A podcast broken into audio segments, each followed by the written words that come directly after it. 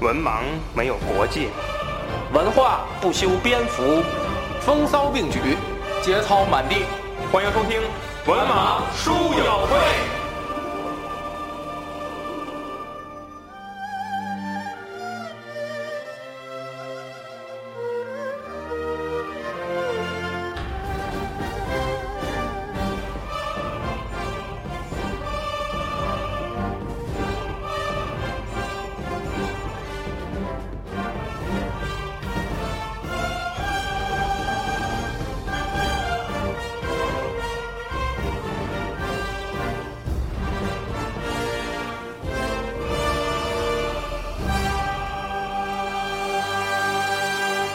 Hello，大家好，欢迎收听文盲书友会，我是子平。我是安飞，我是魏志。哎，这期呢，我们是文盲说三国系列第一季，呃，第五期啊。嗯，我们呢，这个粉丝都走了，嗯，第一季呢，这大龙走了。啊这第一季呢，我们主题是群雄逐鹿啊。那么我们呢，之前通过三期的时间呢，呃，回顾了一下整个群雄逐鹿期间的故事啊。那么我们呢，呃，现在啊，我们进入的是专题时间，就是据一些小的问题啊，我们或者小的嗯，这个《三国演义》的情节啊，我们探讨一下这个这里边发生的这些来龙去脉发生的事情啊，我们进行一个探讨。那么我们今天的话题啊是凤仪亭风波，嗯也就是说这个吕布和貂蝉的这样一个事情。那么我们先谈这个故事啊，是呃，凤仪亭这个事儿，啊嗯，它就是《三国演义》里自己写的，对，就《三国演义》里的一个一个桥段啊。嗯那么《三国演义》里是这样写的啊，说这个有老么精彩了，好几回了。呃嗯呃，是我说凤仪亭啊，凤仪亭这个事儿嗯是什么呢？就是说这个呃，司徒王允啊，嗯这个把这个吕布请进家来啊，然后把这个给他介绍了一门亲事啊，说你看我这个姑娘啊，嗯这个年方十六啊，然后这个这个你看长得那模样身丑手敏捷，啊啊，对，长得也不错 啊，技术也非常的好，嗯，是吧是？吧啊，什么都会，五个梅啊西他，嗯哎呀，哎呀，完了， 完了，这个呃非常老练 啊，老练啊，什么都会啊，吃过见过啊。这个您来吧，你得到这个吧。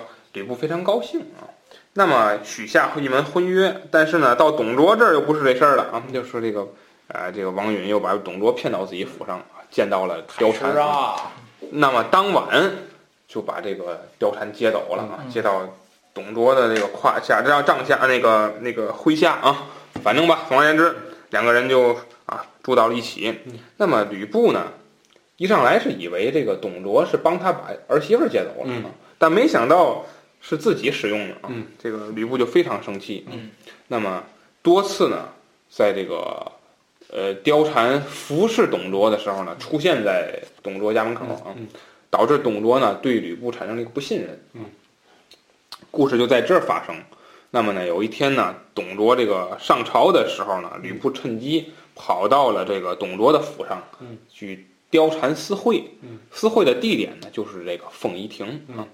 呃，这个貂蝉嗯呢，实际上也是这个借助这个机会挑拨他们两个人之间的关系啊。对，呃，这个痛哭啊，说这个董卓怎么霸占我的，说的把过程说的很详细啊。吕布呢也是越听越气啊，就说这都我都没品尝到啊，然后这个非常生气啊。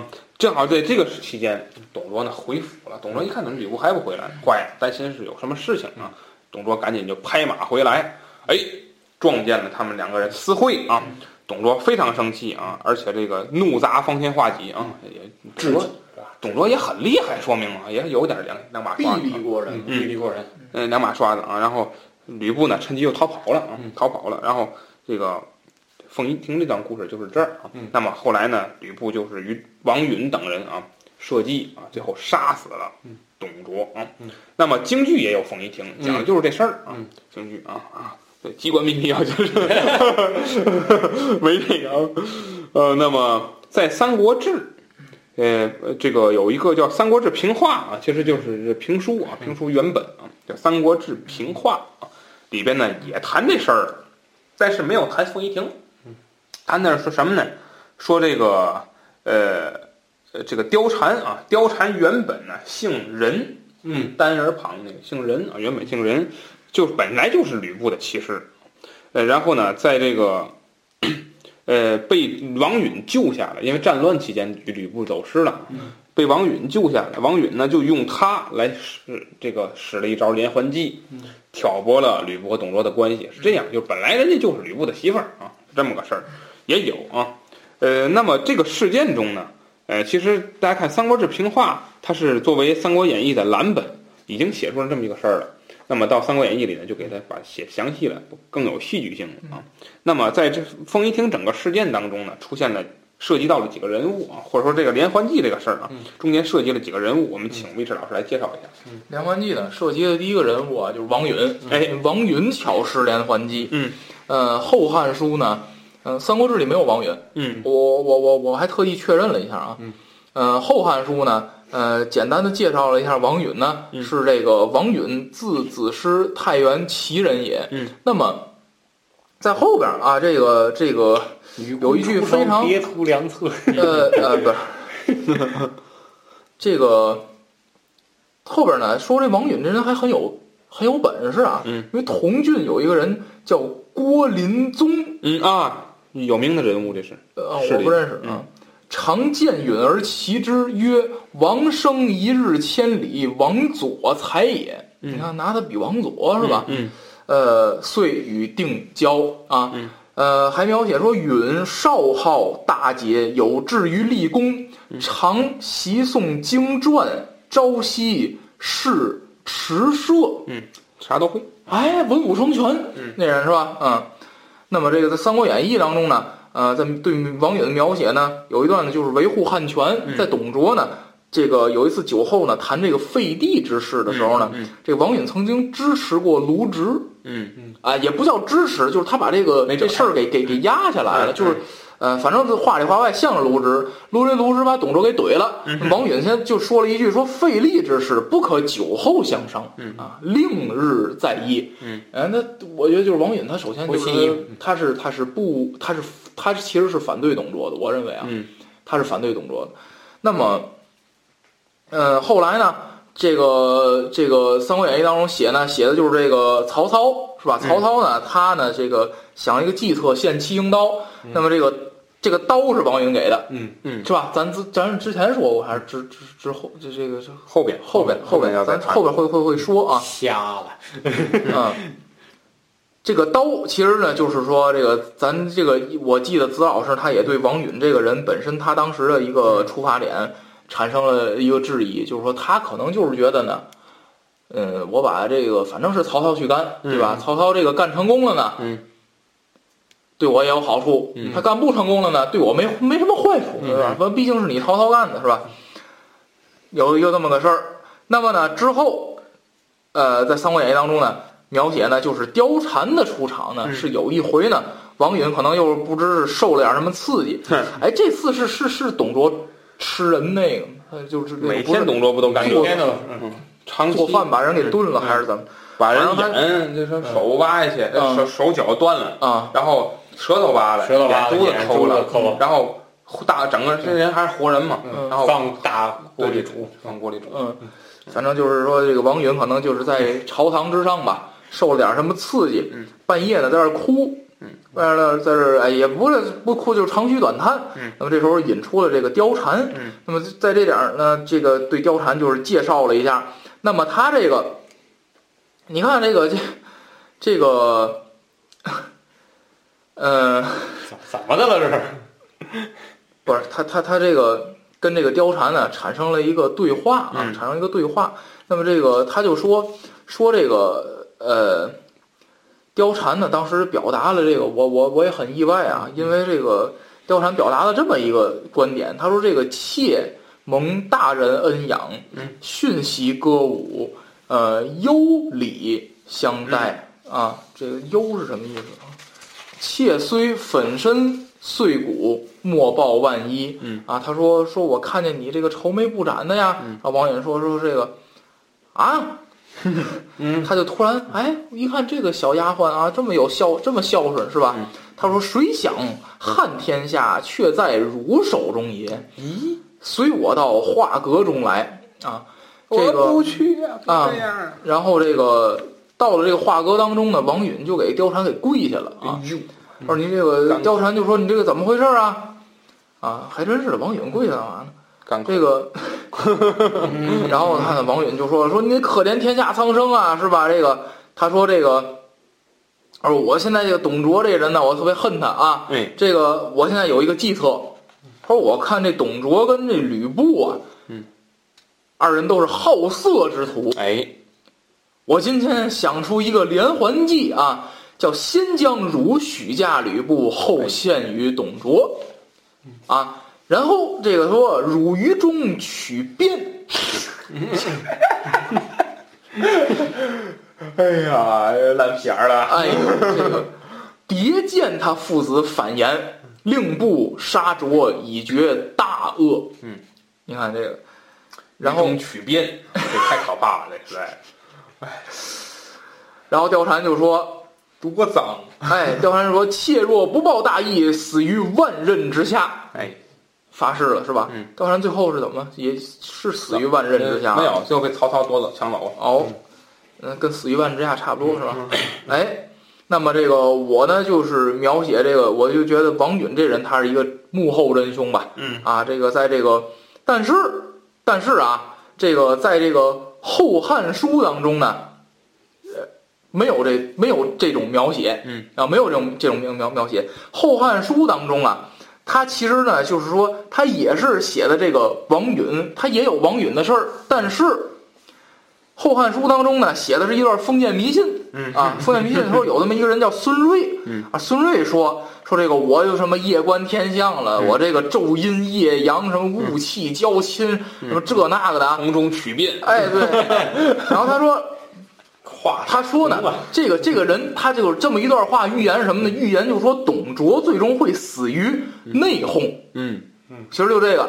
然后他说：“攻其图之，允然其言，乃前节卓将吕嗯布。”实际上就是说他没有貂蝉这人，《后汉书》当中写的是王允呢，私自的嗯是私通。呃，不对，不是嗯叫曲变私对， 王允私自呢，连勾结吕布，嗯勾结勾结结勾结吕布，那么最后呢，叫什么呢？始为内应，你看看，那还是从中曲变，来那个曲变。从中取变始为内应，是吧？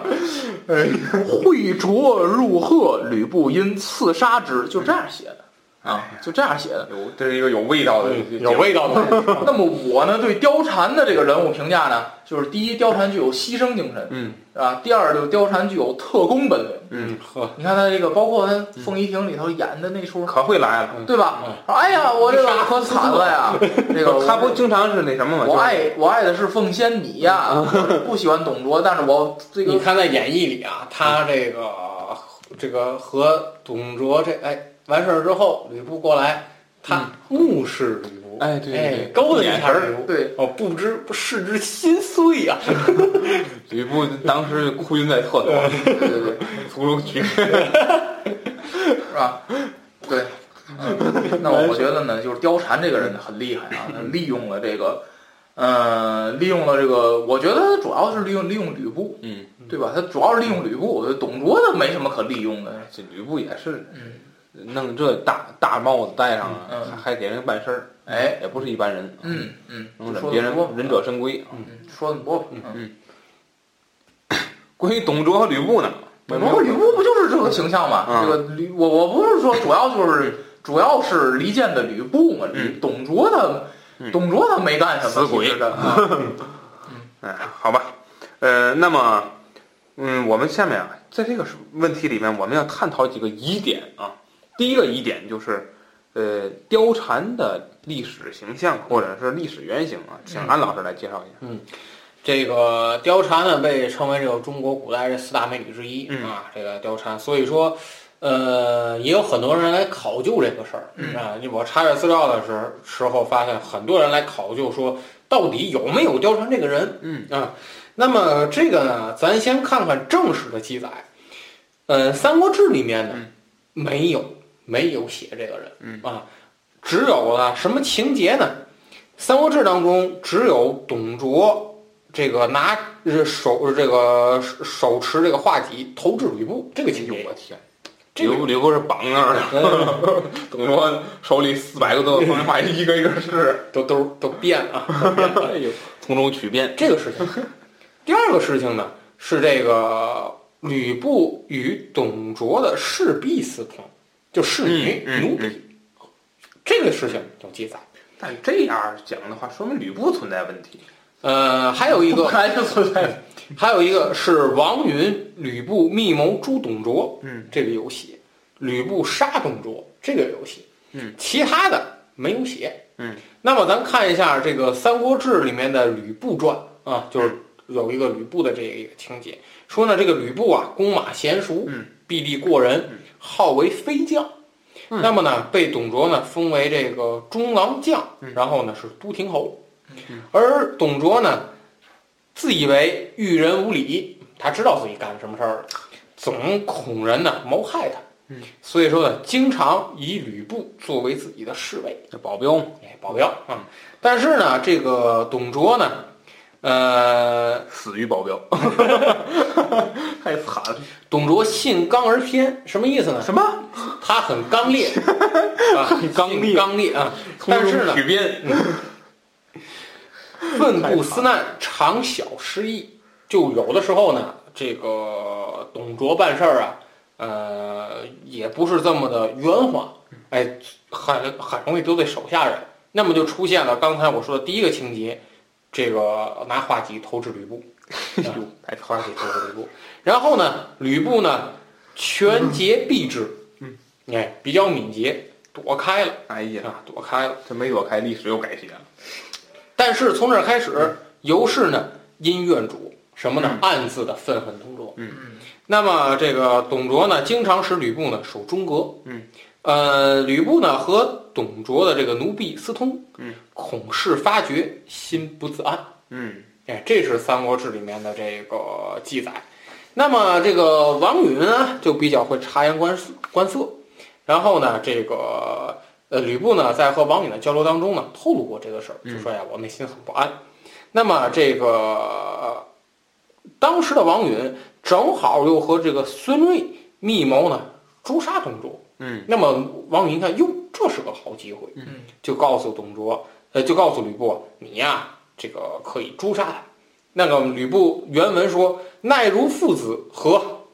这我们情同父子啊，这个怎么办说这个？啊？然后王允说了：“嗯君不见姓吕，丁 原。这个君自姓吕，本非骨肉，今忧死不暇，何为父子？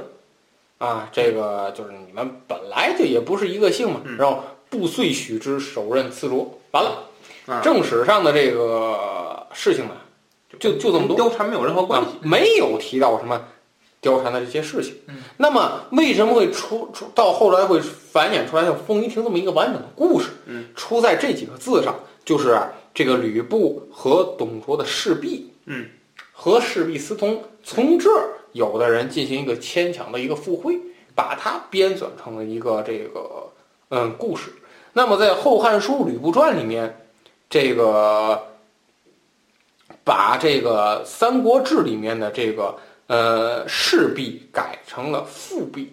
啊，哎，在《三国志》这个不知道为什么《后汉书》会把这个侍婢改字儿成错妇了婢。啊俩字儿挺这个像的哎，嗯那么一说有人之前四老师说一说貂蝉姓任，嗯那么就是从这个呃复辟复回而来的，嗯因为这个复啊简书做这个嗯简字成这个复，嗯与这个任呢相近，嗯嗯嗯，所以说呢，有人这个断言就说这个任其实啊他不姓任，是这个复字的这个形字的这个错误。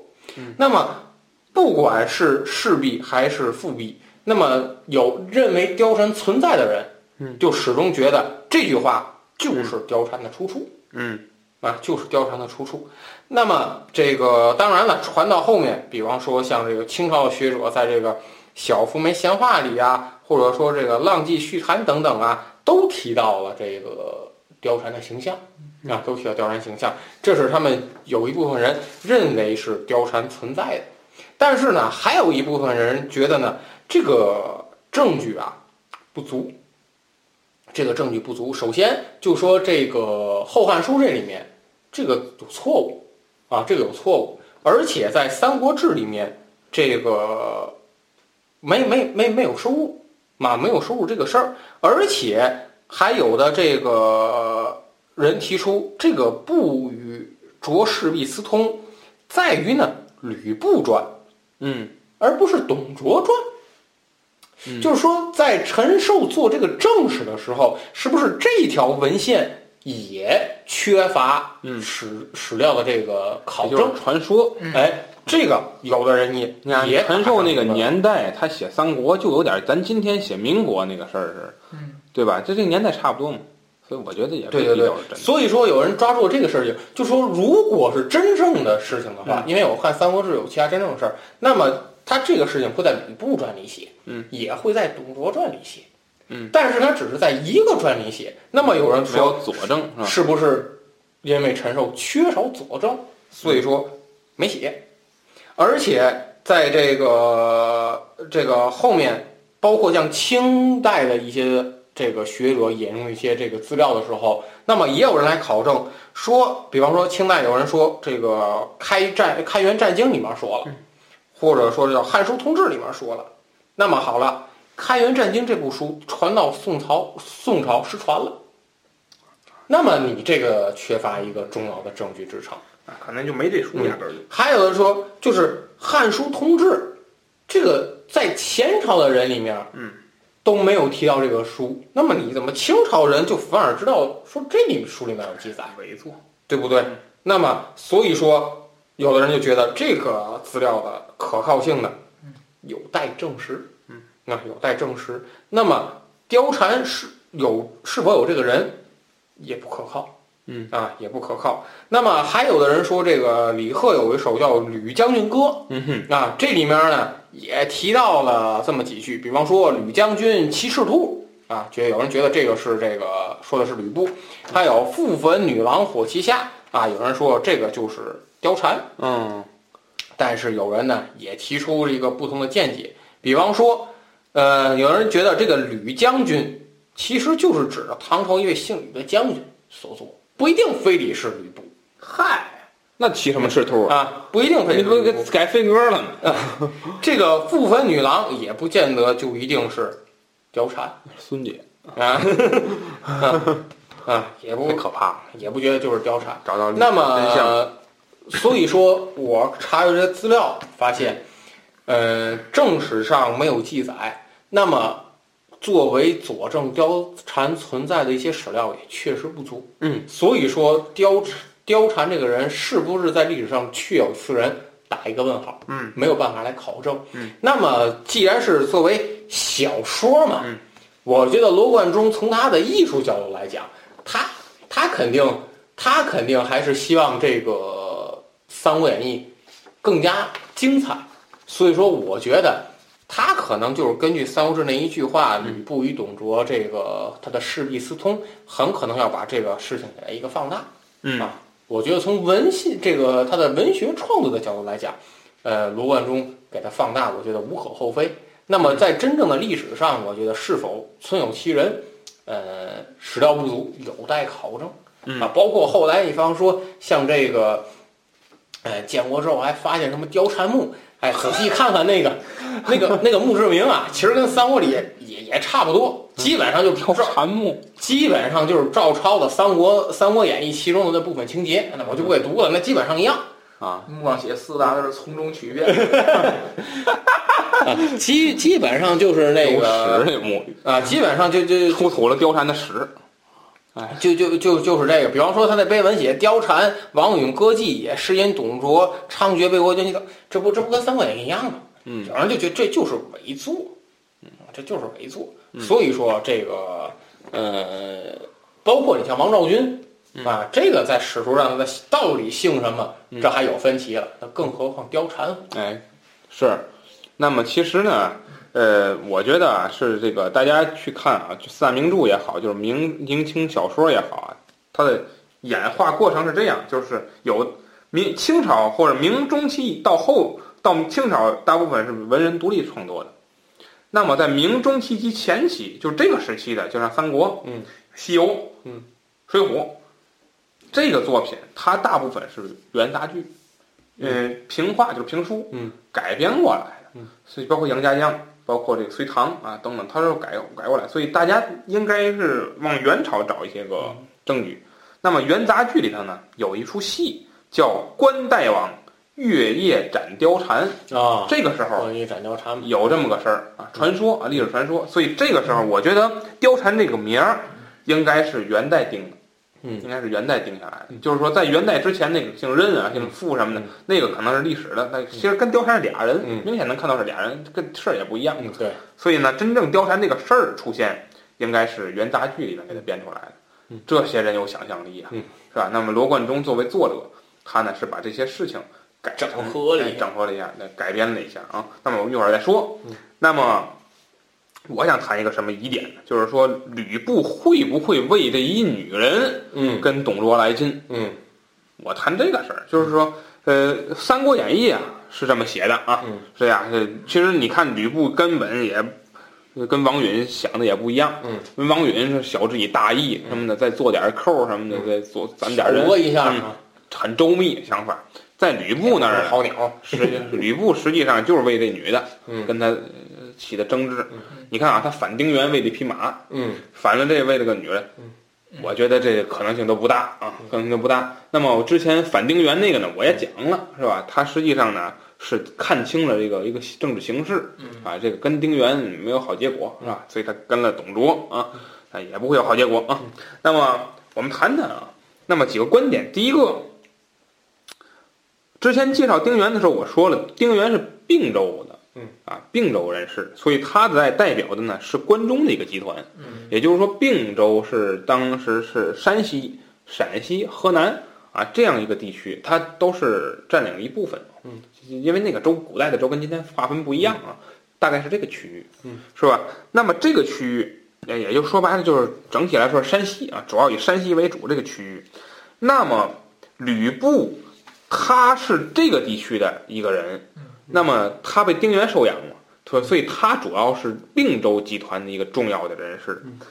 那么董卓代表的什么人士？董卓代表的是凉州，是西凉的人。那么并州和西凉在这个时候统一在了中央，那么很呃，那么从中国咱们角度来讲，它肯定是两个集团，它内部是有竞争的，或说或者说不和。嗯，所以吕布所代表的并州集团和董卓代表的西凉集团本身它底下就不和，嗯对吧？这是一个。其次是吕布的身份，咱看美国那国会，嗯你要是总统是共和党，嗯国会民主党，嗯这事儿他办他特别难办、嗯这事儿。那么一样的道理，作为董卓帐下最重要的将领之一，吕布是并州集团的，嗯但是却底下人全都是凉州集团的，所以吕布很难干。嗯，所以从这个角度上来讲，吕布本身和董卓在很多事情上肯定就有冲突，对吧？你都会为自己手底下的人谋利益，那么这个利益，他就是不可调和的啊。所以我觉得吕布很，其实他想的应该是取而代之，嗯，他想的应该是取而代之这么一个想法。那么第二个，呃，我们说有没有私情在里边呢？就是刚才安飞老师说的，《后汉书》记载的那个，嗯，那个婢女的事件，嗯，是一个导火索，嗯就是呃，吕布和董卓本身，我觉得董卓本身他对吕布应该是一个从信任转到不信任的一个过程，嗯他就是呃感觉到了，嗯，这很正常嘛，对吧？嗯你一个武力那么高的人在身边，你是要倚仗他，但你也得防他呀，嗯他冷不丁给你来一大宝剑，对你受不了啊，是吧？所以呢，董卓呢，因为这个这个事件呢，他拿曾经拿这个戟，嗯，是我，咱也不知道什么戟啊，拿着戟投掷这个吕布啊， 这个这我觉得董卓这个挺过分的这事儿啊，就是说你就骂两句就完了、啊，我觉得这也也就这意思了，你喝醉了哎，对，对你你你拿这个武那么凶狠的武器去投掷呃，投掷人真炸死了出事儿了，对吧？所以吕布肯定从这个一刻也感觉到，是吧？你今天能投几，明天能开单爆了，我受不了这个啊！所以，后天加特林了，所以你看这说了，不由是因怨与浊，嗯哎，也说明这里边两个人内部有冲不突对付了，嗯，多方面原因导致了他们两个人的这个一个矛盾。埋下了一个仇恨的种子啊，嗯这很正常的。所以我觉得，因为一个女人而反目的可能性不大啊。嗯从历史上，为什么小说加言？小说喜欢几乎把这个冲突变得简单一些，哎，就是你，咱说白了，历史的这些事情啊，它都是综合原因去考虑的。人做出判断也是因为综合原因，比如说袁绍为什么要这个这个那跟那个袁术反目啊？他为什么要跟刘表联合呀？这些原因，他不是说我跟我恨谁，我为打谁就能定下来，它是一个综合的原因。小说它不不能讲这些，它必须简化这个原因，对吧？包括谁谁谁，那个曹操打徐州，他是为了报复仇，那肯定不是为了报复仇，对不对？但是你你小说家，而且而且，你说有没有这个可能？嗯吕布看了董卓做出这些啊，这个人神共愤的事儿，嗯嗯，他也在为自个儿寻找一个退路。哎，我一条道走到黑的话，嗯也没什么好下场。对，这不王允已经教育他了吗？你看，你看，你跟他就这结果，然后他现在行的这些事儿没有一个好事。你要把他杀了呢，你立刻就扬腕儿，是吧对，花哨动作就出来了。嗯你 做些哪那么多密道？做些花哨的动作是吧？ 啊你有发言权啦！ 啊，等等我，很有发言权了。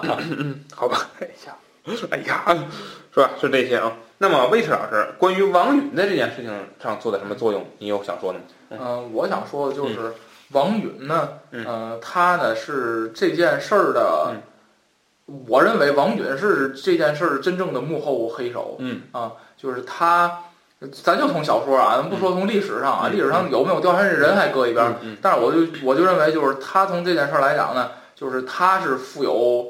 呃，不可磨、不可推卸的责任， 到底要说什么？嗯，不可推卸的责任的嗯。呃，这个貂蝉呢，是她等于就是连着三头是吧？然后呢，她这个这个怂恿貂蝉啊，怂恿吕布，然后这个呃这个把貂蝉送给董卓，然后反正就是这些事儿都是他干的嗯。然后送给董卓之后呢，他上吕布那儿还卖惨去，是吧？然后啊，我我所以我觉得呢，就是王允在这里边呢是一个没起好作用的人。又要那句话，世人不耻笑我呀。嗯嗯我这老夫，对不对？手无缚鸡之力，嗯对吧？耻笑将军呐、对，我认为王允是没起好作用的人。王允，我我觉得王允实在不是什么好人。嗯，我我是反正我看这个这个其实就是有的作者，有的这个我不知道读者细心嗯不细心，就是在这个除掉了这个嗯董卓之后，其实王允他是手握一把好牌的，嗯对吧？他是一个忠义性出身的，结果他又导致出了像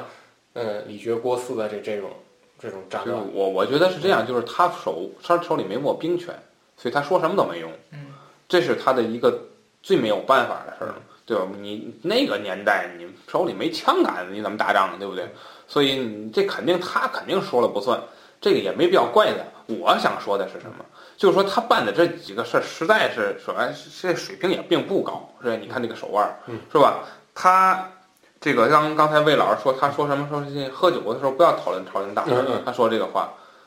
你从正和面，稀泥你嘛从正面上看，他帮了卢植；你从反面上看，他也没得罪董卓呀。嗯，和稀泥嘛，就是和稀泥所和以不了。哎，对，所以也没看出他有什么政治手腕来。这个从长计议嘛哎，你哎这说这话有什么用？嗯啊，这然后把人曹操拽那儿了，是吧？您曹操说啊，你们怎么冷笑？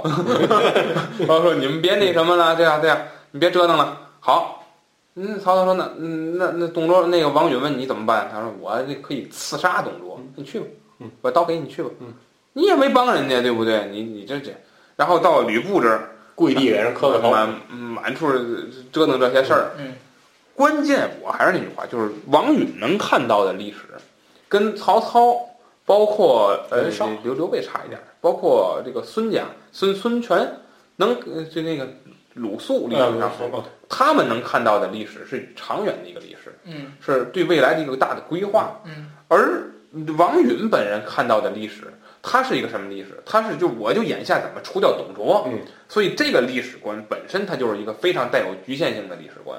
你看啊，这咱们我不知道大家有时候聊不聊啊，西施，也是四大美女之一。嗯，同样的方法把那个吴国给毁掉了，嗯对不对？毁掉吴国的结果是什么？换了一个人，照样干这事儿，嗯，对不对？对吧？那个、那个、那个、那个、那个叫什么越国？越是吧国啊，重新上来了。越国干的还是这事儿，还干后来越国也亡国了，嗯也为什么亡国？还是因为酒色亡国，对不对？所以你这个王允，你把董卓杀了之后，你换上来一帮人还干的是这个事儿嗯，这是大家还是为这个事儿来争执。你没有想到一个能够解决这当前混乱的一个最好的办法。他想的嗯就是除掉了董卓，对吧？天子就能这个我觉得啊重新亲政，你这就是体制，就是你的体制不变化。你看那阵儿还是这个君君主制，对不对？嗯你封建君主制，你君主制的时期，你你人的头脑就想不到这么多的问题，就是你只要没有看到新的体制，你的眼光就不会放大。你看，一直到了清朝末年，嗯还行刺呢，嗯，对不对？还行刺袁世凯是吧？行刺这个皇帝什么的，呃行刺大臣，行刺当时封疆大吏等等吧。你想的还是行刺这同盟会搞那一套，就是说你的眼光就这这就是没有什么历史历史眼光的人才办的事儿，对不对？所以你们也就局限到那儿了，嗯董卓不够花哨。是吧？嗯、那么谈到貂蝉啊，嗯我们就要谈古代的四大美女嗯啊。这个我们咱呃这个怎么说呢？畅所欲言啊，自己谈谈嗯啊。印象最深刻的四大美女啊，嗯魏兰儿王昭君，为什么？因为我觉得王昭君，呃，我觉得王昭君的这个形象比那仨都好，嗯就是在我心目当中。形象呃，我说长得的不是长得，就是她她的人物人、嗯人做设，的那个事儿，人人设设，人设，嗯对我觉得比那仨都好。嗯，嗯，安娜西施吧，因为最、嗯可能先入为主了。最最小的时候听的好像是西施的一些事儿，嗯和这个范蠡啊，然后和吴越之间的一些事儿。啊可能先入为主的原因吧。其实我个人感觉，就是因为因为貂蝉她毕竟是四大美人中唯一一个虚构的啊，嗯所以是而且呢，这个经过小说加演，实际上中国的历史上这么多小说嗯最有名的，呃，最有名的一个或者说第一个啊这个古白话文的小说，大家都知道是《三国演义》嗯所以呢，也就是《三国演义》造就了啊这么一个著名的女性。其实《三国演义》本身也没几个有名的女性啊，嗯，最著名的一个貂蝉啊，嗯所以貂蝉是虚构的，但是它是非常有名的啊。嗯，有对嗯新上香，而且我们民去族人，而且我们去看这个整个这四大美人的故事，呃，我们来说，实际上貂蝉和西施的故事是没有下文儿，嗯，就基本上是没有一个完整的结局对对对啊。包括西施的下边也很多嘛。有的说这个和范蠡嗯走了，嗯，也有的说就不知所终了。这是大家希望的一个结局对对对啊，是这样。那么，呃，杨贵妃的结局那就非常惨淡对嗯啊，而这个王昭君的结局，其实你说你也算一种善终，嗯实际上是啊，也是一种善终。啊所以说，呃，我觉得啊，这中国古人啊，喜欢把这个问题都推到女人身上啊，就认为红颜嗯红颜祸水嘛祸水也嗯。实际上，我觉得大家看三国这段历史，看貂蝉的故事，实际上她也是被历史推着走的一个人啊。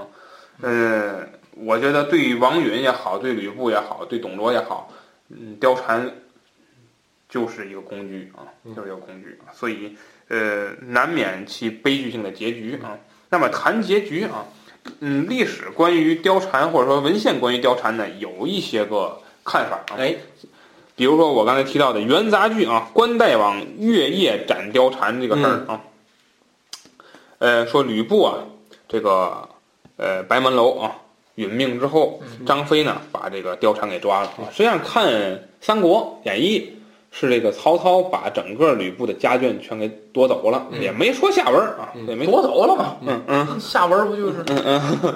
嗯，是吧？呃，那么张飞呢，俘获了貂蝉，把她送给了关公啊，也不是什什么好么人心态 呀？这都是啊嗯，送给了关公啊。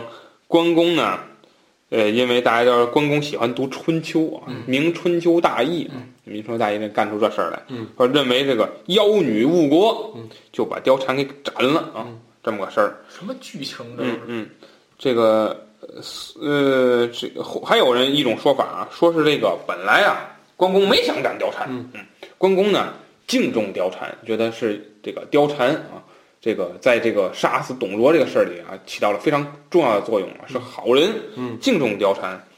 然后呢，这个墙上啊放着这个倚倚放着青龙偃月刀，嗯这个刀没立住，嗯，掉下来把貂蝉给砍了。哎，有这种说法，单爆卡壳了，哎，是还有说，还有说什么呢？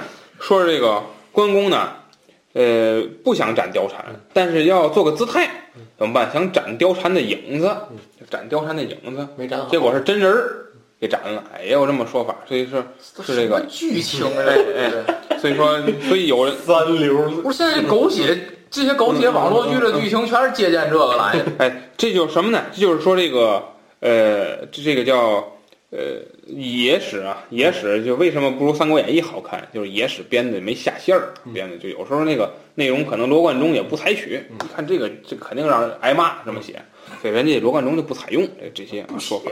嗯，不写我就不写了，就不写是吧？呃，这个没有办法对我指指点点了。貂蝉的第二种结局呢，呃，也是野史加言啊，这可能是明明清以后的人了。说貂蝉出家了，呃、嗯呃，你说要说杨贵妃，说西施，呃，西施也不可能。说杨贵妃出家了呢，也背不住。你说貂蝉出家了，反正从我这儿我不信，为什么？因为天下大乱，因为嗯、不，因为东汉末年佛教没发展到这程度，嗯就是佛教最开始白马寺传经，嗯传四十二章经的时候，那是东汉，东汉都到了什么汉明帝时期了，嗯这才几年，到东汉明帝时期到这个貂蝉这个年代几十年而已，嗯可能一百年也就这意思。你指着佛教在这阵儿发展到就是人如果失意了就出家，这那到唐以后的时期才能那么广泛了，这是不可能的事儿。嗯就算他出家，也是信道教，但不可能信佛教。嗯道教呢，当然我们我们之前我们也说，道教的这个名义上的祖宗是老子，道教的发源也是后汉，嗯也是后汉这个张道陵、张角时期发虞姬时期发展的，所以那阵儿也不可能住道教。嗯，所以实际上他佛道他不都不可能出家，他那阵儿就没有这个皈依的思想和理念在这儿。皈依思想理念是禅宗兴起以后的事儿，所以他是不可能出家的啊，这个胡写啊，就说明这些人没有历史考据的能力啊。那么还有一个，我觉得老版《三国演义》就是那个、那个那个九九几嗯年那个九十年代那个，那个《三国演义》处理的是不错的。对，就是貂蝉看到这个城头变换大王旗之后，啊，走貂了，蝉黯然离开了，嗯啊，乘车离开了，嗯，离开了，对吧？西风古道啊，貂蝉身着红裳啊，嗯啊，凝望了一眼长安城，嗯嗯然后黯然的放下了车帘啊，走了。我觉得这个是比较好的。这嗯个那个当时有曲子叫《貂蝉已然随风去》啊，非常感人啊。深藏功与名。嗯，哎，这个是从此啊，这个名字只存在于诗人的回忆当中了啊。我觉得是个非常好的处理啊，非常好的处理。你说吕布真喜欢他吗？拉倒，我还不信，反正是吧？这好色之徒嘛，是吧？那么后汉韩国的那个什么《赵云传》的都没法看了，都。哎，那么《后汉演义》里评价这样评价貂蝉啊，说司徒王允累谋无成啊，乃遣一无权无勇之貂蝉，以声色为矛戈，反能置元凶之死命，粉红英雄，真可畏也。啊，说了这么一句评价啊。那么，呃，这个同时还这么说，说这个貂蝉，貂蝉无爱之而重之，这么一个形象也很好啊。那么最后啊，最最后啊，咱们评价一下吕布啊。嗯我最后给他一个评价啊，就是，呃，弱肉强食的世道啊，不能说吕布是个坏人，但其反复无常之性格又绝对不是一个好人，对事情连基本的判断力都没有的这么一个人啊，不能算英雄，一介武夫罢了。魏老师，对吕布啊，嗯我觉得对吕布就是生不逢时，嗯呃，就是生在这个乱世吧，嗯，呃，我我就就之前评价刘表那个也嗯一样，就是只有像这个曹操、刘备那样的、那样的人，就是嗯大狗食，最后 才能才能叫就是独善其身，是嗯吧？这个其他的人像这种，我觉得都都都是生嗯不逢时。如果要是真是，我觉得吕布如果在一个呃，咱不西汉说，咱不说和平年代啊，因为这个就就就就是永永远没有和平年代，咱发现匈这个奴，看历史没有和平年代，但是我觉得就是你给他一个特别强大的后盾的情况下，我觉得武吕布会是一个很好名嗯将的，哎，对他很好，咱不说是良将，嗯但是他肯定是一个很厉害的将领，嗯啊，他成不了岳飞，嗯，对吧？嗯，他你他这性格他也成不了岳飞，嗯但是我觉得他可以成就一番事业，就如果给他一个稳定的政治格局，嗯啊，就是现在他他之所以这下来，就是政治格局不稳定，安老师，大浪淘沙呀，终究不是剩下的最耀眼的那颗 星。哎，是是是是，都付笑谈中。啊 好吧。呃，那么这期节目的最后呢，我们还安排了一个小剧场节目啊， 哟，好吧，那个请大家感受一下我们当时的气氛。对，今天欢迎大龙啊，来到我们的脑洞剧场啊。啊谢谢呃谢谢这个是这样啊，那叫脑洞剧呃，哎是这样，我们会提供一些个问题，嗯就是要求你以一些词汇的形式来回答。嗯、你回答的词语，呃，要既要有脑洞，哎，啊又要搞笑，哎，符合这些特征。我们将把你写的这些词加入到我们已经设定好的剧本提纲里，哦，形成一些个剧本哎哎非常有趣的啊一些个呃巧妙的故事啊。剧本是嘛情节呢？我就想知道， 由这些词儿串联起来。对对对情节啊对，好，现在我向你提问一些词语啊，哎你要用最快的速度回答我啊。好，嗯，先给大家一个恶毒的称呼，呃，就是我能想到的恶毒。对对对，老炮儿，呃，一个形容词的字结尾，德字结结尾啊。嗯。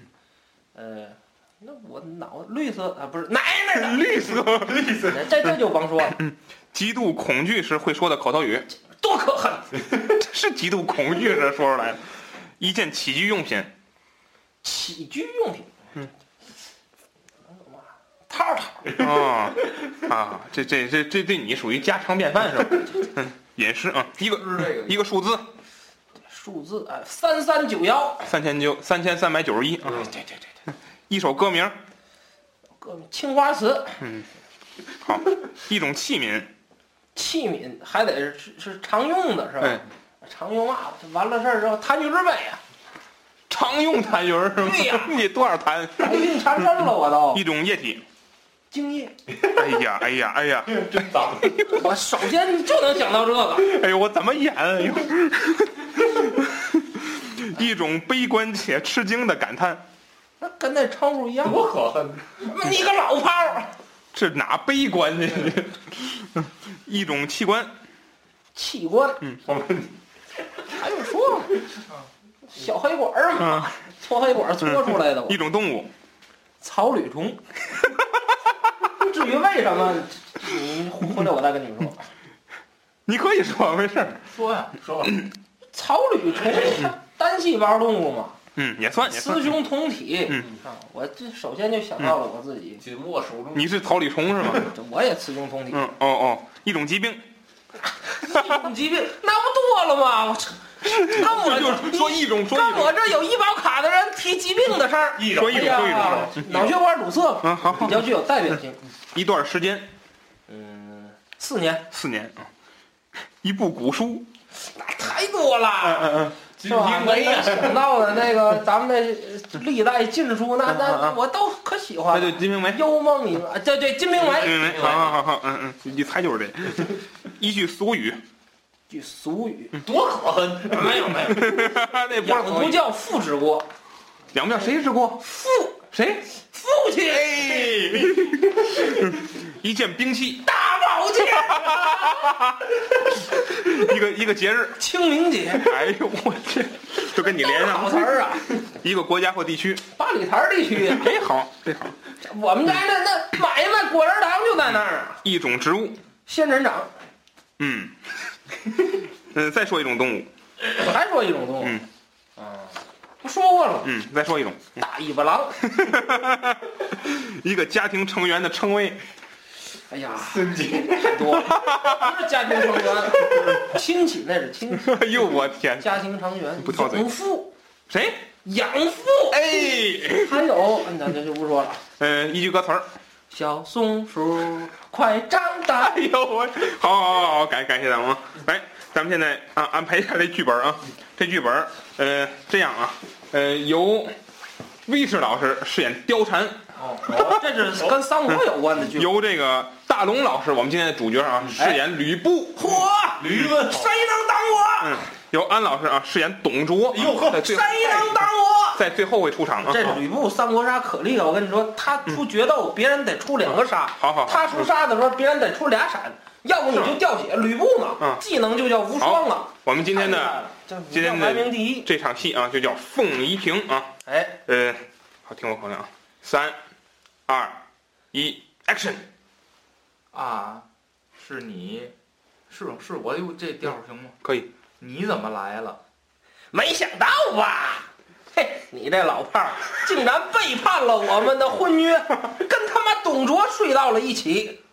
我就知道你会来，可是你不会了解我的难处。去去去去去去！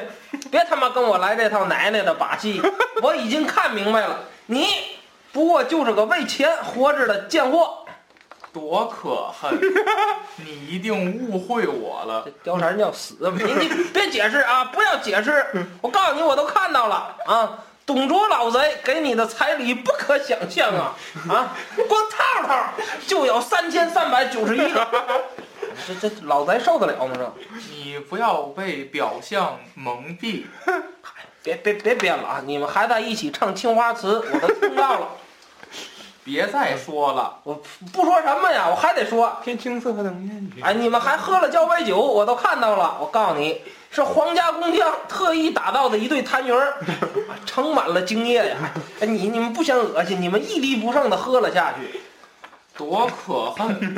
你再说我就撞死在这里。哎，难道我说错了吗？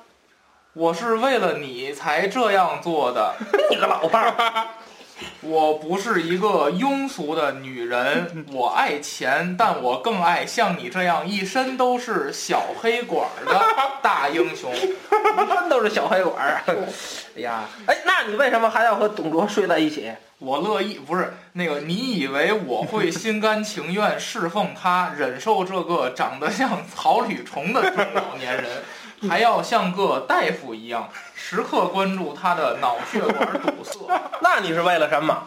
还不是为了你？我已经有了你的孩子，嘿嘿，你个老炮儿，哎，你个老炮儿，哎，我要当爸爸了啊！这是是是男孩儿还是女孩儿？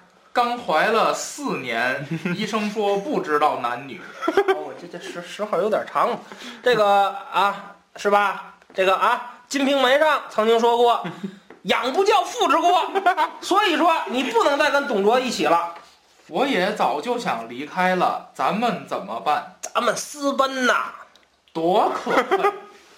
万一被发现了怎么办？发现，发现，发现，那就用我的大宝剑一下子结果了那个老贼。好，我什么时候走？选个好日子啊，清明节，啊我就是这一天出生的，咱们就这一天走啊，走到天涯海角，去一个你最想去的地方。那就去我朝思暮想的八里台地区啊，。对，我们要生一堆孩子，还要种一大片仙人掌，养好几窝大尾巴狼。好啊，咱们这就走啊。天们，这不是我的养父吕奉先吗？啊哦哦不不不不哎我你们竟然搞到了这里！你刚才不是说要结果他吗？上啊！董卓老贼，董卓老贼，我这小松鼠快长大。什么玩意儿？好，感谢大龙老师，感谢。